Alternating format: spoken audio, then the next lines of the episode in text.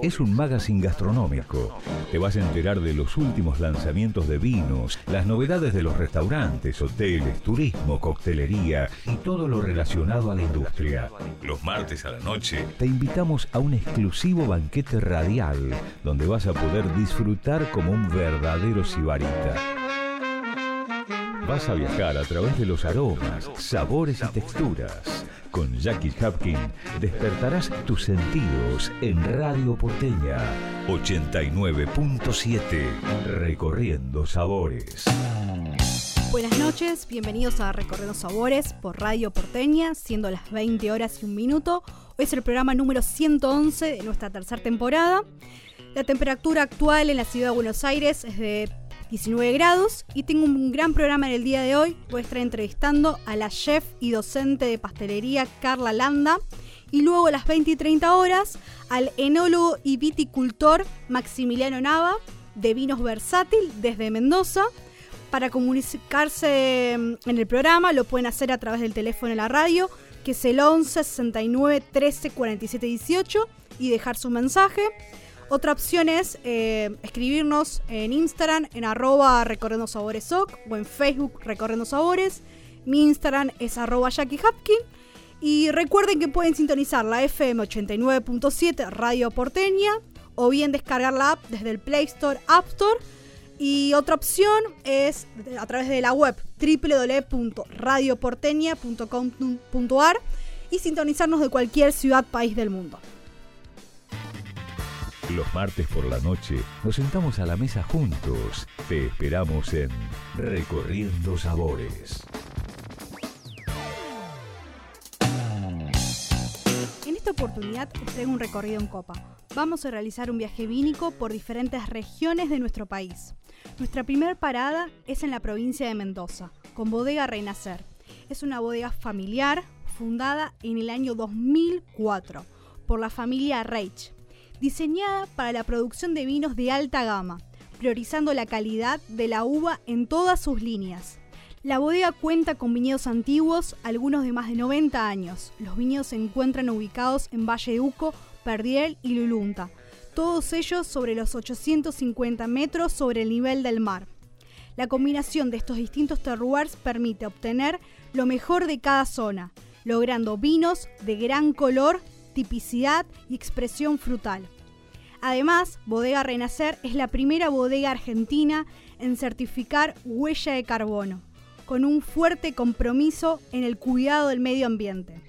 Pueden conocer más de sus diferentes propuestas vínicas y enoturísticas en www.bodegarenacer.com.ar o en redes sociales los pueden buscar como arroba bodega renacer. Seguimos en Mendoza y nos vamos a la región de Maipú con Abejorro Wines. Es una bodega boutique a cargo de Maximiliano Valles que busca elaborar un estilo diferente de vinos donde muestran las características de madurez, textura y mineralidad del terroir. Abejorro Wines apunta a lograr un balance entre la típica fruta roja con los aromas y riqueza que le aportan su paso por barrica de roble francés se asemejan más a los vinos de Borgoña, Francia, con cuerpo medio, madera bien balanceada y muy agradable en nariz y en boca. Pueden ingresar a su sitio web www.abejorrowines.com o en redes sociales los pueden encontrar como arroba abejorrowines.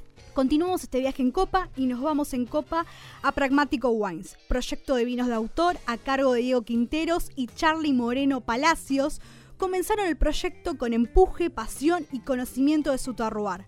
Pragmático utiliza uvas de las regiones de Luján de Cuyo y Valle de Uco. Su filosofía parte de hacer vinos firmes, de sabor, elegancia y fáciles de beber. Se caracterizan por hacer vinos revolucionarios y de partidas limitadas. Para conocer más de estos vinos que marcan tendencia, pueden buscarlos tanto en Instagram como en Facebook, arroba Pragmático Wines. Seguimos en Mendoza y nos vamos a la zona Ugarteche, donde les sugiero probar los vinos de autor de Marioneta Wines. La responsable enológica es Brenda Vera. Es un proyecto que nació en el año 2015 donde Marioneta simboliza los hilos de la vida, es decir, los cimientos, la experiencia y la frescura de un vino joven. Tienen como filosofía mostrar la expresión y el potencial de cada varietal, con una agricultura respetuosa del medio ambiente. Para conocer más estos vinos de autor, pueden encontrarlo en sus redes sociales como arroba marioneta wines, tanto en Facebook como en Instagram. Nuestra siguiente parada de este recorrido es la provincia de San Luis, con Bodega Los Coros. Producen el 100% de sus vinos en viñedos propios. Encontrarán un terroir único por sus sierras y llanuras. Para más información, ingresa a www.loscoros.com o en redes sociales los pueden encontrar como arroba bodega los coros. Siguiendo con este viaje en copa, nos vamos a la provincia de La Rioja, al Valle de Famatina. Les recomiendo la bodega Valle de la Puerta, donde producen vinos de excelente calidad en el Valle de Famatina, Chilecito. Es un verdadero desafío bajo las condiciones climáticas extremas de la región. El responsable enológico es Javier Colobati. Para más información pueden ingresar a www.valledelapuerta.com o en redes sociales los pueden localizar como arroba bodega Valle de la Puerta. La comunicación se encuentra a cargo de Agencia Trade. En redes sociales los pueden encontrar como arroba agencia Trade Press.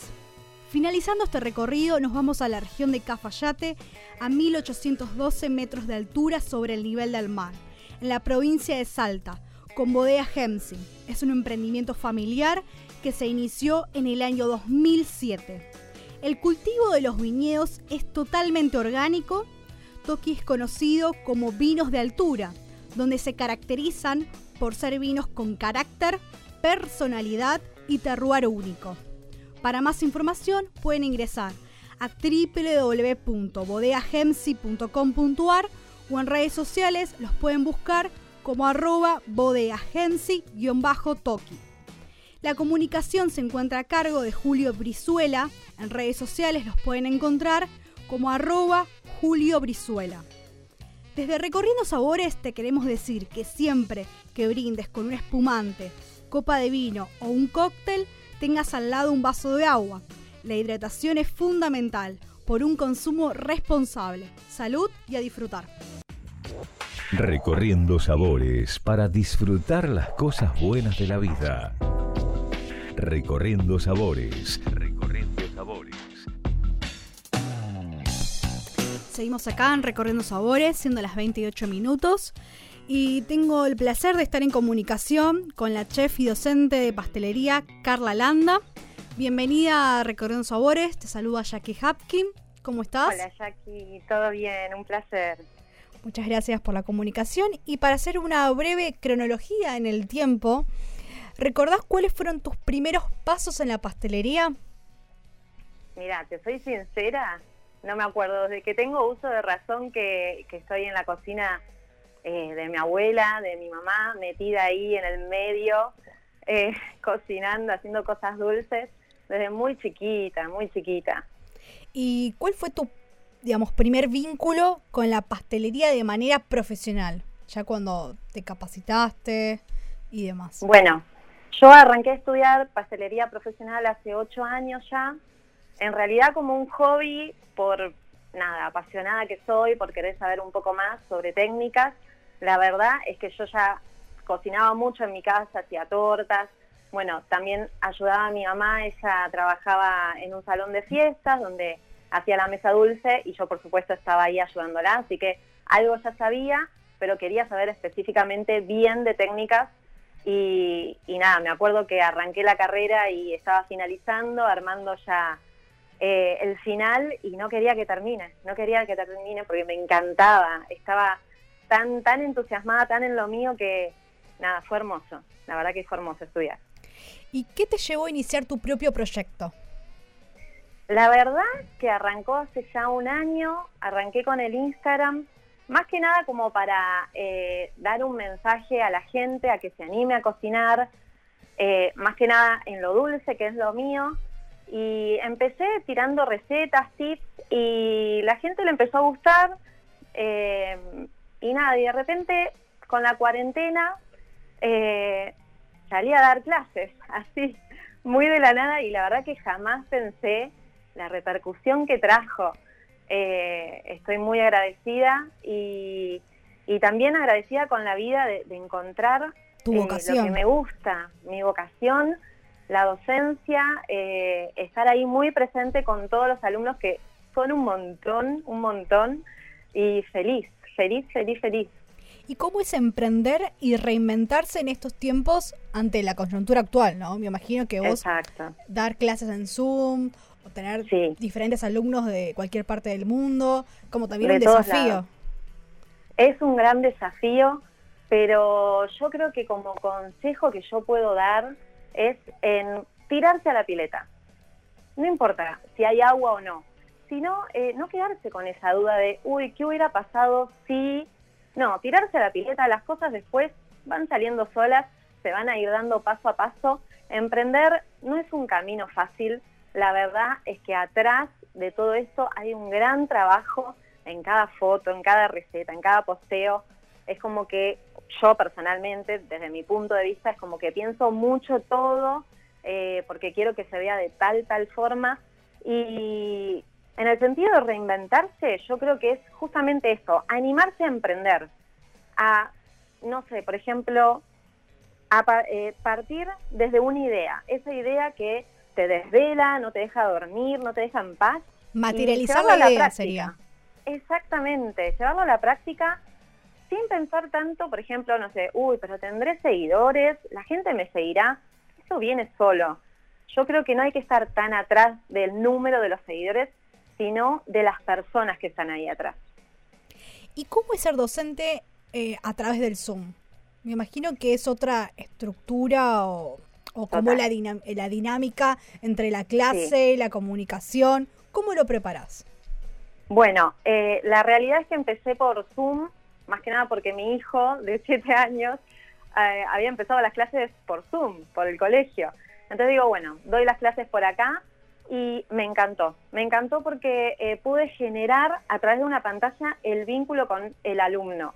Tengo muchos alumnos que vienen repitiendo clases y yo te aseguro que me acuerdo el nombre, apellido y mail de la mayoría. Porque a través de la pantalla yo puedo ver, porque también en mis clases pueden cocinar conmigo yo les doy la posibilidad de que cocinen, entonces yo los voy corrigiendo. Y el Zoom lo que me permite es poder verlos a través de la pantalla, a ver qué están haciendo. Y tener una conversación y poder ver qué están haciendo del otro lado, ¿no? Por así decirlo. Y, eso es lo que me gusta. Claro, y en las clases online, por ejemplo, ¿qué propuestas podemos encontrar? ¿A qué público está enfocado? Bueno, está enfocado al público que ame la pastelería, que tenga un emprendimiento, que quiera vender sus productos y yo es como que los ayudo, los impulso un poquito desde el lado técnico y profesional a que puedan hacer cosas eh, súper lindas y no solo lindas, sino que sean ricas, de calidad. Yo lo que siempre le digo a mis alumnos es que no tengan miedo en comprar cosas de buena calidad. Por más que sea un poquito más caro, el cliente te va a elegir, seguro, seguro y hacer algo como que se destaquen de los demás. Me refiero que la calidad y la materia prima es lo primero y después, bueno, vienen las técnicas, eh, eh, la impronta que uno le quiere dar. Totalmente, la firma, sí, totalmente. Pero para mí la calidad del producto es muy importante. Eh, ¿Podés compartir con los oyentes alguna receta de Navidad o, o plato que quieras recomendar para, para la mesa dulce? Sí, sí, mira, de hecho, eh, hace poco en uno de los cursos vi un turrón crocante que es muy fácil de hacer y que no falta en ninguna mesa navideña y es muy, muy fácil y es muy fácil de acordarse también. El turrón crocante, el clásico, es de maní. Entonces, misma cantidad de maní que de azúcar. Por ejemplo, 200 gramos de maní pelado, eh, tostado y sin sal en lo posible y 200 gramos de azúcar. Entonces, comenzamos a hacer un caramelo a seco con el azúcar. ¿Qué significa eso? Que eh, en una sartén vamos a poner el azúcar solita y la podemos ir revolviendo cada tanto hasta que se haga un caramelo como para hacer un flan. Pero ojo que no se queme porque el caramelo quemado tiene mucho gusto amargo. Claro, ahí es la clave. El caramelo, sin un buen caramelo se te arruina todo, digamos. Puede estar bien todo lo otro, total. pero el caramelo es fundamental, es como el corazón. Totalmente, aparte es un segundo al otro que se te quemó. Chau, empezar de cero, de vuelta, no pasa nada. Así que bueno, una vez que tienen el caramelo, ponen el maní directamente ahí y comienzan a mezclarlo. Y una vez que está todo el caramelo impregnado junto con el maní, lo van a poner directamente en una placa de silicona o bien un silpat, que es, eh, son esas placas de silicona que se utilizan para hacer macarons o bien una tarta. Bueno, nos sirve también específicamente para esto también. Y lo ponemos ahí hasta que se enfríe. Y después lo cortamos y ya tenemos el turrón crocante. Re fácil. Lo hemos probado, la verdad que te sale riquísimo. Y ah, gracias. Ahora nos vamos como a la parte de los chocolates, ¿no? Por ejemplo, em, a la hora de elegir un buen chocolate, ¿qué tips le podías brindar a la audiencia? ¿Y qué factores debemos tener en cuenta a la hora de elaborar, la persona que quiere elaborar su propio chocolate? Ok, bueno, en el mercado existen tres tipos de chocolates. Entonces, está bueno hablar específicamente de cada uno porque, sobre todo en el caso de mis alumnos, suelen confundirse mucho y la gente normalmente se confunde. tenemos el chocolate taza, que es el consumo más bien familiar, eh, que lo encontramos en cualquier supermercado. Después está el chocolate baño, que este en realidad la manteca de cacao es la parte grasa, digamos, del chocolate, ¿no? Entonces, el chocolate baño, la manteca de cacao está parcial o totalmente sustituido por otra materia grasa.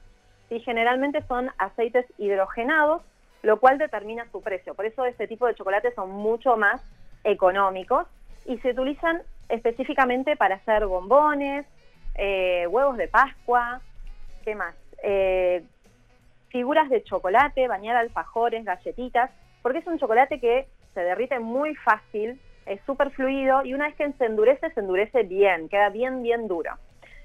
Ese es un chocolate que se utiliza mucho y se consigue muy bien tanto en supermercados como en casas de pastelería o repostería o cotillones también. Y después está el chocolate cobertura, que en pastelería es el más utilizado. ¿Por qué? Porque tiene una alta cantidad de manteca de cacao y se funde muy fácilmente y es ideal para hacerlo, por ejemplo, no sé, un brownie, una ganache, eh, una mousse. Pero el tema del chocolate cobertura, que si lo queremos utilizar para hacer eh, bombones o unos huevitos de Pascua, necesitamos templarlos sí o sí. ¿Y ahí la técnica de templar, ¿qué, cuál utilizás o cuál recomendás? Bueno, la técnica de templado es que tenemos que llevar este chocolate fundido a distintas temperaturas. El más utilizado, o por lo menos el que a mí me enseñaron en pastelería profesional, es eh, el método de templado por, em, eh, por, ¿cómo se llama? En realidad eh, por mármol, se podría decir una técnica. Exactamente, sobre mármol, sobre no me salía la palabra. Exactamente, sobre mármol. Entonces, el chocolate fundido lo ponemos sobre el mármol y comenzamos a trabajarlo hasta que baje un poco la temperatura, por lo menos un descenso de 27 grados. Nosotros tenemos un chocolate fundido de 45 grados, lo bajamos a 27 grados y después tiene que tener un remonte de temperatura, donde tenemos que llegar a unos 32 grados y recién ahí es un chocolate apto para hacer huevos de Pascua, por ejemplo es más complicado. Para hacer bombones, vos ahí vas jugando con diferentes moldes de acuerdo a tu creatividad. Exactamente, claro, tal cual. Pero bueno, es mucha técnica, es mucha técnica. Por eso en el mercado está hoy en día el chocolate baño, que es un chocolate que ya viene templado. Entonces lo derretimos y lo utilizamos.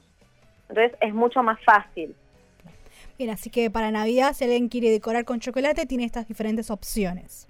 Exactamente, sí, está bueno, está bueno. Es lindo el chocolate. ¿Y cuál es tu vínculo con la sustentabilidad? Por ejemplo, a la hora de reutilizar, reciclar insumos en la cocina, el cuidado de, los, de los ingredientes y la materia prima a la hora de cocinar.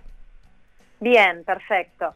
Bueno, yo lo que hago por lo general es tratar de comprar todo por mayor, entonces obvio que me va a salir mucho más barato. Yo doy muchas clases online, por lo general doy dos veces por semana, pero también tengo mucho sobrante porque inevitablemente uno eh, va preparando la clase, entonces sobrantes quedan siempre. Pero yo lo que hago mucho es frizar. Yo frizo todo. Me sobra un poquito de masa, lo frizo. Me sobra eh, una ganache, lo frizo. Y después es como que lo voy reutilizando en distintas preparaciones y así voy como reinventando nuevas recetas.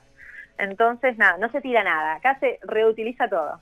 Esos dos tips son súper importantes porque a la hora de un emprendedor, bueno, tiene que organizar sus compras, eh, después, y lo que vos decís, reinventar o eh, ayornar recetas de acuerdo a los insumos. Totalmente. Porque si no, el costo ahí va a variar. Y sube mucho. Sube mucho. ¿Y cómo ves el consumidor en Argentina en pastelería y chocolatería? En las clases online me imagino que tenés diferentes tipos de consumidores o emprendedores y ahí también tenés un feedback de, lo que consumen, de lo que solicitan.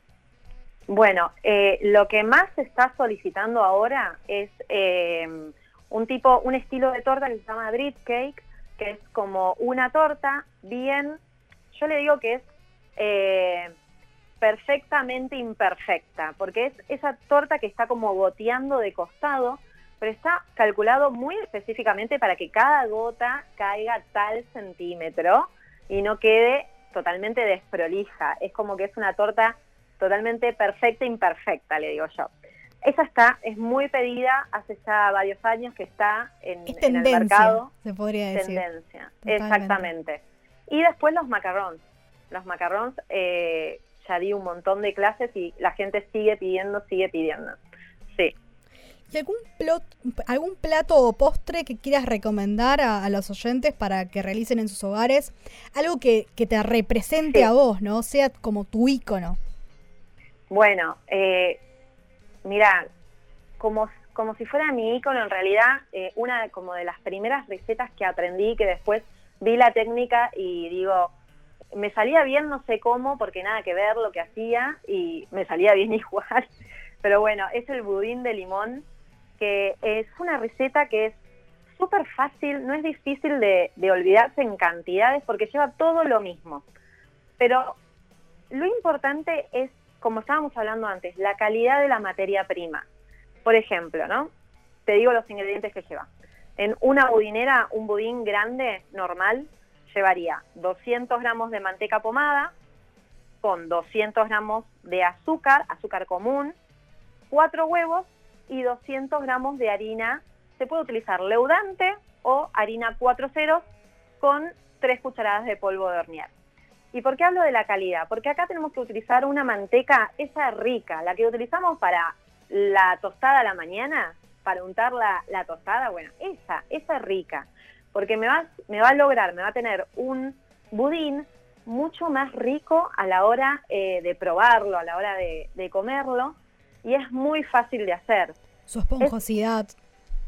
exactamente, la amiga, esa amiga bien húmeda y limón porque, bueno, nada, es como que en mi familia siempre hicimos budín de limón y me encanta hacer budines, la verdad es esa, y es muy fácil de hacer. Se puede hacer con batidora eléctrica o no, pero bueno, va a llevar el doble de tiempo. Y la clave para que salga un buen budín es el cremado. El cremar la manteca pomada, que la sacamos un rato antes de la heladera, con el azúcar.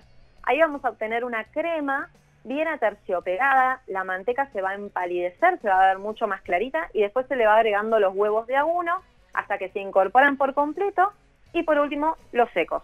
Y ahí ya tenemos un budín. Y ahí sí, le podemos poner ralladura de limón, de naranja. Ahí puedes jugar con los diferentes cítricos, agregarle vainilla, diferentes toppings arriba. Usas tu creatividad. Tal cual.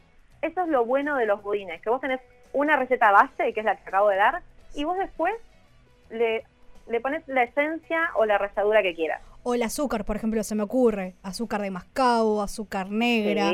o si no, la persona que es diabética sin azúcar. Y ahí vas, vas jugando. Tal cual. Totalmente. pero la, la, receta, como vos decís, la que, habías dado, tiene que ser como la estructura y después, bueno, algún ingrediente lo vas eh, suplantando.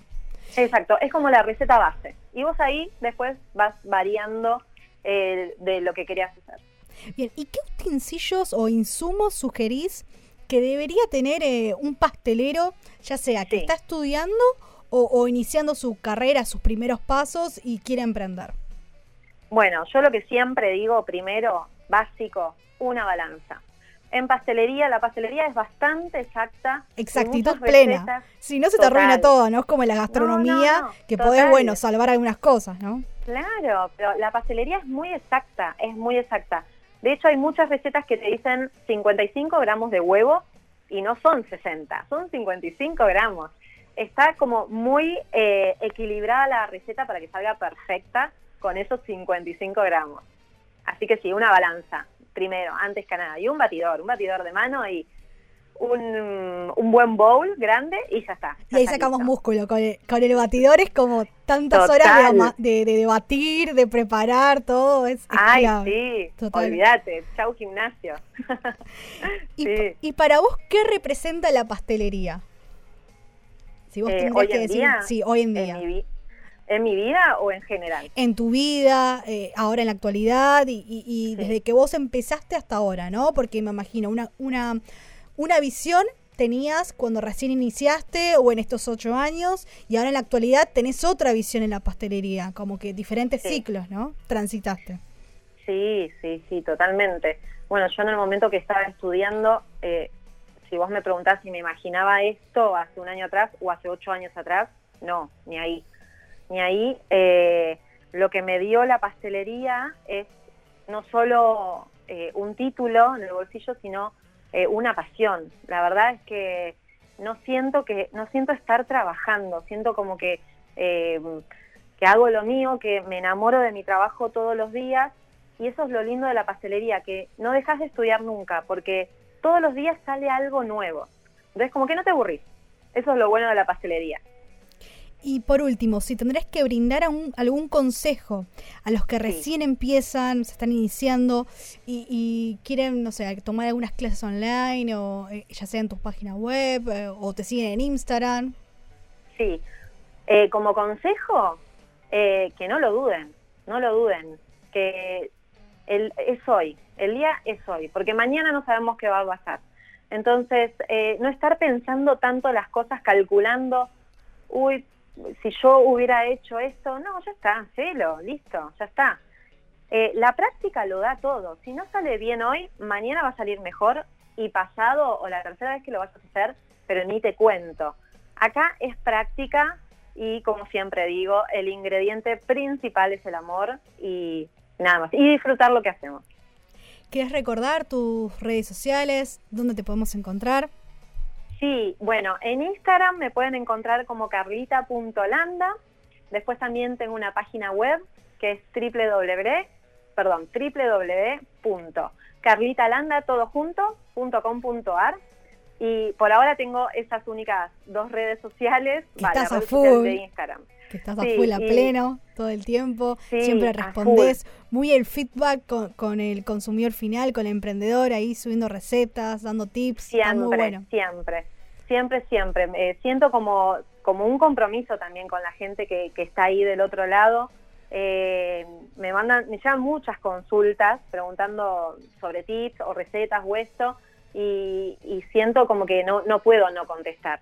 Es como que, que es como devolverle todo el amor que me dan día a día. La realidad es esa y estoy muy agradecida. Bueno, te queremos agradecer la comunicación, Carla, por haber estado acá en Recorriendo Sabores. No, gracias a vos por contactarme, un placer, un placer. Y nos vamos con un salud virtual y felices fiestas. Gracias, igualmente, Jackie, un placer.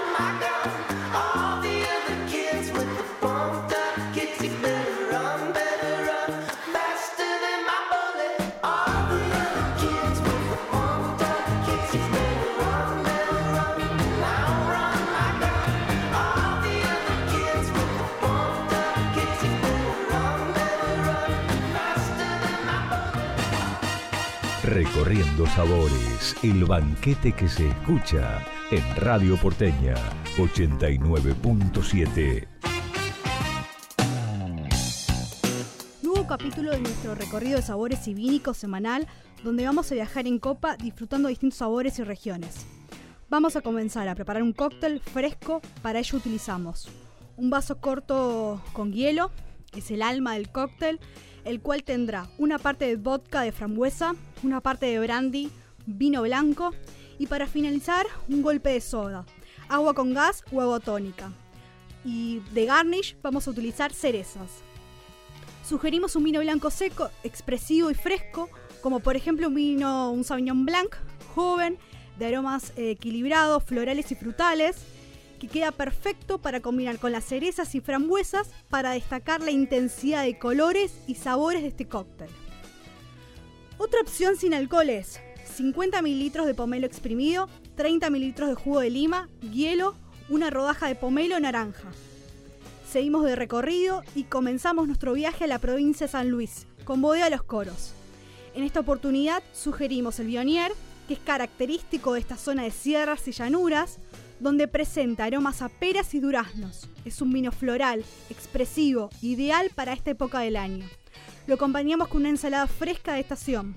Continuamos de viaje y nos vamos a la provincia de Mendoza, con Bodega Renacer. En esta oportunidad le sugerimos el punto final Malbec. Es un vino intenso y concentrado con notas a frutas rojas y negras, de impacto dulce, jugoso y de taninos suaves. Es fresco y tiene un prolongado final realicé un acuerdo con unas empanadas de carne a cuchillo de arroba don.humberto. Es un almacén boutique de quesos, fiambres y comidas caseras y bebidas que está ubicado en Avenida Directorio 999, en el barrio de Caballito. De copa en copa nos vamos a la provincia de La Rioja, con bodega Valle de la Puerta, específicamente al Valle de Famatina, en Chilecito. En esta oportunidad les sugiero probar la Puerta Alta Bonarda, donde se caracteriza por tener presencia de fruta roja como ciruelas y aromas florales. Es un vino ligero y aterciopelado que lo acompañamos con un pollo tandoori y arroz con coco.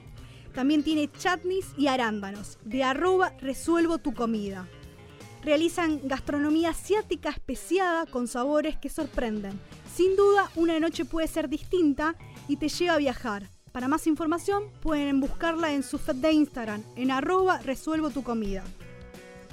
Seguimos de viaje y volvemos a la provincia de Mendoza, con Abejorro Wines. Descorchamos el Gran Bombús Cabernet Sauvignon. Este vino es un single vineyard, elaborado en la región de Tupungato, Valle de Uco. Tiene 12 meses en barricas de roble francés y 6 meses en botella. Es un vino elegante y con potencia, que está vivo, lleno de fruta roja y negra madura con taninos redondos. Hizo un matrimonio con unas brusquetas de pan de masa madre de arroba fraga.fg con tomates, albahaca fresca, aceite de oliva y pimienta. Fraga son especialistas en panes de masa madre y pizza. Es una panadería ubicada en el corazón del barrio de Caballito, que trabaja con masa madre y harinas especiales de alta calidad, donde la calidad manda. No te pierdas de probar sus delicias. Cuenta con una opción de takeaway. Encontrarán más información en fraga.fg en Instagram o visitalos en Vietma 43 en Caballito. Continuamos viaje y nos vamos a la provincia de Salta, más específicamente en el Valle de Cafayate, con Bodea Gensi. Sugerimos probar el Toki Tanat, variedad característica del NOA, que presenta notas a frutos rojos, guindas y frambuesa con una entrada agradable, redonda, es un vino untuoso con un final persistente y aromático. Hicimos un acuerdo con los pan dulce con frutas secas de arroba dulce 73. Son artesanos de la dulzura, realizan delicias tentadoras inspiradas en los dulces de las abuelas, como cada pedido es único y particular. Son productos sin conservantes ni aditivos pueden encontrar sus diferentes propuestas para estas fiestas en su feed de Instagram, en arroba dulce73. Seguimos este recorrido de sabores y los vinos de pragmáticos son ideales para acompañar cualquier momento. Son vinos disruptivos. En esta oportunidad lo acompañamos con una box navideña de arroba tortas Realizan tortas, budines personalizados y box navideñas. donde prima las necesidades y gustos de cada cliente. Pueden encontrar más información en arroba tortasmarilú o en Facebook, Dulces y Tortas María Luisa. Finalizando este recorrido, les recomiendo el dulce natural Chenin de Marioneta Wines, donde contiene una gran expresión aromática como duraznos, damasco y notas florales.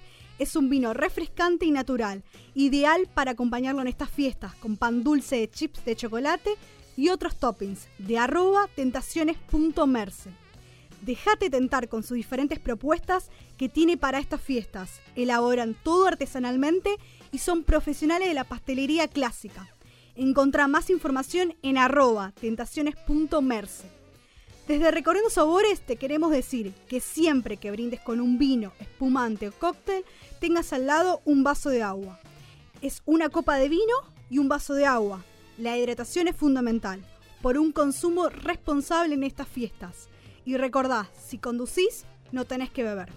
Salud y que no falten motivos para brindar. Los martes por la noche nos sentamos a la mesa juntos. Te esperamos en Recorriendo Sabores. Seguimos acá en Recorriendo Sabores, siendo las 20 y 39 minutos, y tengo el placer de estar en comunicación desde Mendoza con el enólogo y viticultor Maximiliano Nava de Vinos Versátil. Bienvenido a Recorriendo Sabores, te saluda Jackie Hapkin, ¿cómo estás? Buenas tardes, ¿cómo andas? ¿Todo bien? ¿Vos? Todo muy bien. Bueno, para poner en contexto a los oyentes, ¿cuál fue tu primer vínculo con el vino? Eh, mi primer vínculo está muy ligado a que vengo de una familia de productores de viticultores, eh, partiendo desde mi abuelo, mi papá, mis tíos, eh, prácticamente todos han, han tenido viñedos y mm, yo sin saberlo, eh, después al, a lo largo del tiempo me vine a enterar de que ellos elaboraban. Eh, mi abuelo fue una especie de presidente de una cooperativa muy grande de acá Luján. y bueno, yo eso me vine a enterar una vez ya, ya finalizada la carrera de enología. Y para los que no conocen el proyecto de vinos versátil, cómo nació y cómo definirías eh, el estilo de vinos y su filosofía. Bueno, Versátil nace en el 2013, digamos, de manera informal. La marca todavía no, no, no se encontraba, todavía no, no, sabía qué nombre ponerle al proyecto. Y en el 2014 de manera formal. Nosotros, eh, el viñedo familiar, que, es el que manejo yo actualmente hoy en día, eh, vendíamos la uva eh, a una bodega muy importante de acá de, Mendoza y mm, lo trabajamos en conjunto con mi papá. Llegó un momento en que mi papá se abre del trabajo de finca y mm, comienzo a elaborarlo en manera muy pequeña, arrancando con una barrica eh, que vendrían a ser 300 botellas y hoy en día estoy alrededor de las 8.500, 9.000 botellas. Eh, Versátil es un proyecto donde eh, se busca sinceridad a la hora de, de plasmar un vino, eh, sobre todo de, de, comunicarlo, y son vinos pensados desde el terruño. Eh, por eso es muy importante caminar la finca, conocer dónde, si no, si no tenés uva propia, de dónde la vas a comprar, para tener más o menos un panorama de lo que te vas a encontrar en bodega. Bien, ¿y cuál es la búsqueda enológica y de vinificación que llevas a cabo? Eh, la búsqueda enológica siempre está eh, pensada hacia el consumidor, que para mí es el mayor crítico eh, que podemos tener, satisfacer las necesidades de un grupo de consumidores y Versátil siempre estuvo apuntado a una amplia gama de consumidores, desde los que están comenzando a tomar vino hasta los xenófilos o los más expertos, que satisfagan todas esas necesidades que están buscando hoy en día en el mercado y lo vuelvan a incorporar eh, a su dieta habitual, digamos. Eh, y los estilos de vinificación, yo trabajo con distintas cosas, no, no sigo, digamos, una receta. Eh, he tenido la posibilidad de hacer vinificaciones italianas, francesas, eh, vinificar en vines, vinificar en, en, barriles, en piletas, en tanques de acero inoxidable. Eh, y bueno, y cada experiencia ha dado resultados totalmente distintos. Eh, y yo me baso mucho en trabajar con barricas todo lo que tengo hoy en día lo tengo descansando en barrica. Primero porque es un volumen pequeño, que es una, es una vasija binaria que, que, se adapta muy bien a las condiciones que yo busco. y segundo porque hago partidas muy pequeñas. Entonces, digamos que está todo muy adaptado para que los vinos se críen en barrica. ¿Y qué es lo más atrapante de elaborar tus propios vinos? ¿Qué te motiva a, seguir investigando día a día? Eh, y básicamente es eh, el mundo del vino es así, es un, es un mundo, es un círculo vicioso que si te vas en algún momento, tarde o temprano terminas volviendo porque es muy atrapante. Eh, es un mundo en el cual nunca terminas de aprender. yo, no, yo creo que no hay ningún experto en la materia, sino que todos somos aprendices constantemente. Eh, y elaborar eh, mi propio vino, eh, la verdad que es algo impagable, ya que sigo todo el proceso desde la producción de la uva hasta la comercialización del producto, digamos que estoy en toda la, en toda la cadena. y me ha brindado muchísimas herramientas, no solo de comunicación, sino de, de experiencia enológica, que es lo que más busco, y experiencia en campo. Que el trabajo en finca para mí es elemental a la hora de, elaborar un vino. Es fundamental, totalmente. Eh, recorrer, recorrer el viñedo, como se podría decir, ¿no? Eh, Exactamente. día a día. una hora llegué de la finca. Estaba, he estado todo el día allá. Y si vamos al portafolio de vinos actual, hoy en día nos encontramos con un Malbec, con un Pinot Noir y con un Gran Malbec. Si tendrías que definir estos vinos, eh, su potencial de guarda a la hora de, no sé, recomendar algún vino, por ejemplo, para el día de hoy? Eh, bueno, se han sumado dos más. Eh, está el Blend, que es un, es un vino que está compuesto por Malbec, Cabernet Franc y Petit Verdot. Y mm, hay un Chardonnay de edición muy limitada de la zona de Chacalles, que ahora estoy por agregar la etiqueta, que va a empezar a salir al mercado. Eh, los vinos básicamente eh, son todos vinos que han estado criados entre 12 y 14 meses en barrica, tanto francesas como americanas, mayor porcentaje francés, obviamente. Eh, el americano me gusta mucho la sesión que tiene de madera, se ve muy bien madera comparado con el, francés, pero eh, la idea es que la madera sea un componente secundario. así que son vinos que la idea es que se adapten y que, traten de claro, a la hora que sean de que sean mudables, que sean caprichosos, que sean... La idea de la etiqueta es tratar de explicar que es versátil. Eh, son todos sinónimos que se buscaron de la, de la palabra y... Es muy divertida la, etiqueta. Yo justo te iba a decir, digo que... bueno, lo ven en las redes sociales el mes pasado, igual eh, en el posteo en, las redes lo van a ver también, pero es una etiqueta llamativa que te da curiosidad leerla, eh, los colores también. ¿Cómo la pensaste? ¿La, la diseñaron eh, en el equipo y demás? Eh, la diseñó eh, un socio que es diseñador gráfico y que la idea siempre estuvo apuntada en esa, en, hacer una etiqueta que se, que se explique sola y que salte un poco de lo común que encontramos hoy en día en el mercado, sino que digamos que a mí me preguntan qué es versátil, bueno, lo que yo siempre le digo al que me pregunta está, está explicado en la etiqueta, porque todo lo que está plasmado, eh, antojadizo, caprichoso, veleidoso, inconstante, son todos eh, sinónimos de la misma palabra, que la idea es explicar qué pasa con el vino desde que cosechas la uva hasta que te terminas la botella. Entonces el, producto va cambiando de tal forma eh, que nunca se queda quieto y digamos es como hacerle una especie de honor a la bebida, llamarla versátil. ¿Y qué potencial de guarda crees que tienen estos vinos? Mira, yo he hecho ensayos con Pinot Noir y con Blend. Pinot Noir estoy hablando de nueve años de guarda, nueve, diez años aproximadamente, y el Blend de ocho. Bastante. Están todos más o menos en esa línea, ocho, diez años. ¿Y cuál es el vino que más te identifica? Ese que lleva tu esencia, tu eh, en la botella, ¿no? Que vos decís, me representa. Eh, y yo creo que todos, porque hay un trabajo muy muy detallado acá detrás de cada, de cada botella, eh, ya que si no es uva propia se sale a comprar, se, se tiene una excelente relación con el productor que te va a vender la uva, eh, y ya se vuelve un, algo cotidiano que hablamos después de cosecha todo el tiempo. Eh, entonces el trabajo que se hace en cada vino es muy detallado y se pone la misma pasión en cada vino. Pero el Malbec que yo tengo eh, plantado en la zona de Huarteche eh, es algo distinto porque yo lo veo crecer durante todo un año y prácticamente meto mano en todo el proceso, desde la poda hasta la cosecha. Entonces es como ver los frutos que vos cuidaste todo un año y después eh, tratar de, representarlos en una botella. Si hablamos de Mendoza, sin duda es vino, tradición y familia. ¿Cómo influye la zona, el suelo, el clima, el hombre en los vinos que elaborás? Em, bueno, todas las características que citaste eh, son las propias de un terroir.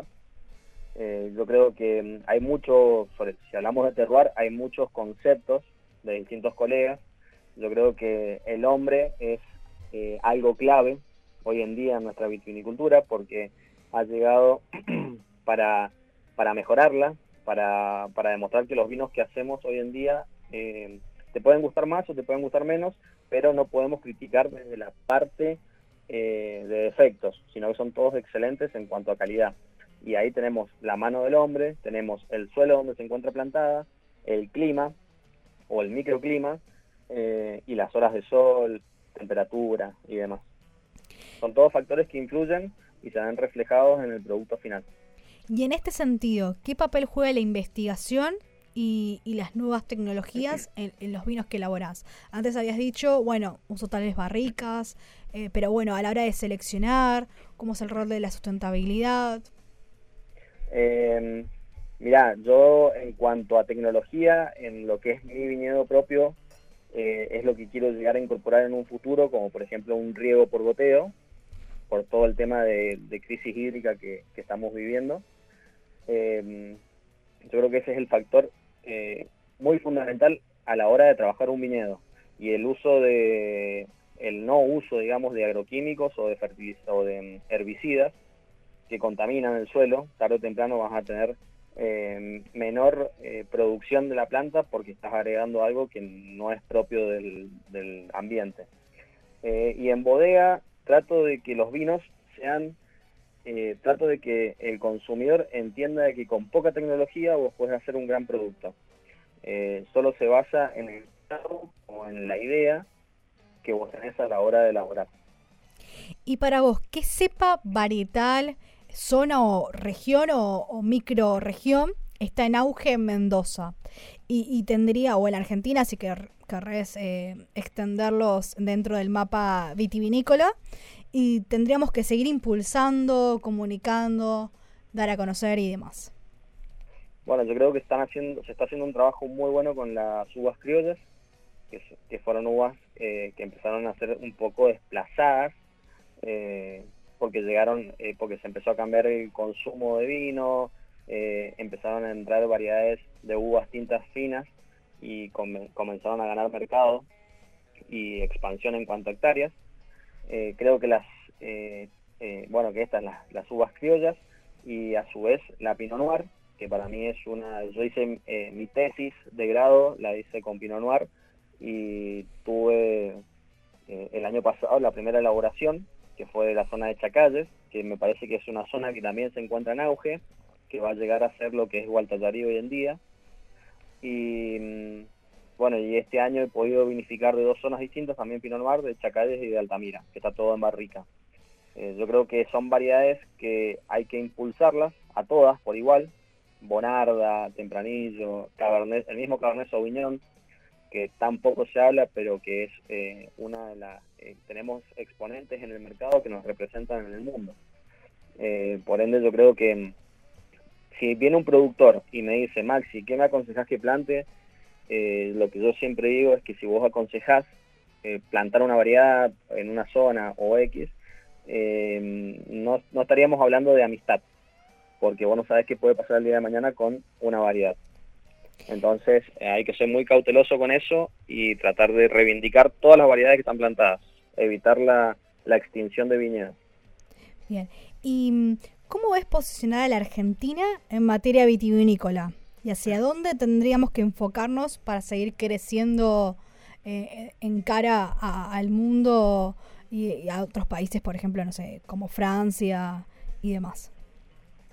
Eh, yo Argentina la veo en un constante eh, aprendizaje, en un constante auge, porque todo el tiempo están apareciendo nuevos productores, están apareciendo nuevas zonas, microzonas, y mm, eso nos da a entender de que la industria todavía se encuentra eh, muy verde en el sentido de que todavía se puede extraer más y se pueden hacer más cosas em, y que somos totalmente eh, competidores afuera por los precios que manejamos. Eh, por ende yo Argentina la veo con un muy buen futuro, pero siempre pensando en Argentina y no comparándose con el de al lado porque tenemos un país sumamente rico de norte a sur y los productos que estamos sacando eh, están en evidencia o los puntajes que estamos obteniendo. Bien, y mm, por ejemplo en Buenos Aires, ¿cómo, ¿dónde podemos encontrar los vinos versátil y en el interior del país? Eh, versátil, eh, básicamente lo que yo hago es trabajar con vinotecas online, con vinotecas físicas o con restaurantes y si no, trabajamos mucho de lo que es eh, el boca en boca. Trabajamos mucho con Instagram, que lo, pueden encontrar en Vinos Versátil, para ver un poco de qué trata el proyecto. Eh, y en Buenos Aires lo pueden encontrar en Pasión y Vinos, en, eh, en, varias vinotecas que nosotros las tenemos agendadas en nuestra, en nuestra página de Instagram, que se encuentran en lo que es zona sur, zona norte y capital federal. Bien. Bueno, Maximiliano, te agradecemos mucho la comunicación por haber estado acá en Recorriendo Sabores. cuando estés en Buenos Aires ya sabes que estás más que invitado. Así que bueno. Eh, Igualmente para ustedes cuando estén acá en Mendoza. Bueno, nos vamos con un salud virtual, si te parece. Por favor, falta, falta el chin chin. Salud. salud.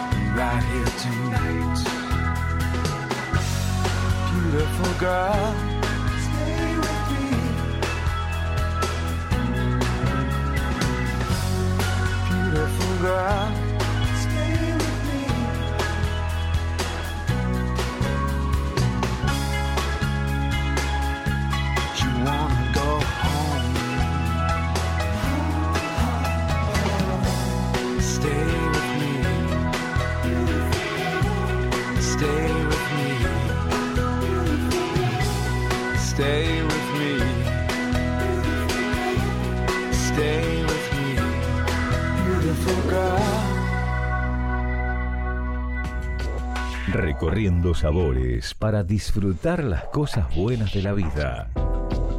Recorriendo sabores. Recorriendo sabores.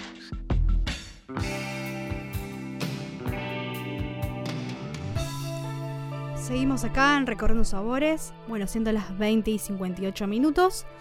Y mm, bueno, van a ver en la semana los recomendados gastronómicos y vínicos de la, de la sección de especial Navidad. Así que bueno, para que puedan seguir en las redes sociales eh, los diferentes maridajes, eh, los diferentes acuerdos. Así que es interesante. Después, bueno, si quieren, si tienen alguna consulta, del vino y, digamos, cómo guardarlo. Eh, o cómo, bueno, qué, con qué festejamos en, Año Nuevo, las burbujas y, demás, no hay problema. Me consultan. Como siempre respondo soy, soy fiel a, responder todos los mensajes también. Es como incontinencia. Veo el mensaje, no importa la hora, respondo. Así que bueno, eh, saben que si me escriben siempre respondo todos los mensajes de Instagram. Eh, bueno, tenemos acá en operación técnica a Marcelo Arese, en diseño y fotografía arroba Giselle Hub. Y nos reencontramos el martes que viene acá en Recorriendo Sabores. Mi nombre es Jackie Hapkin. Salud.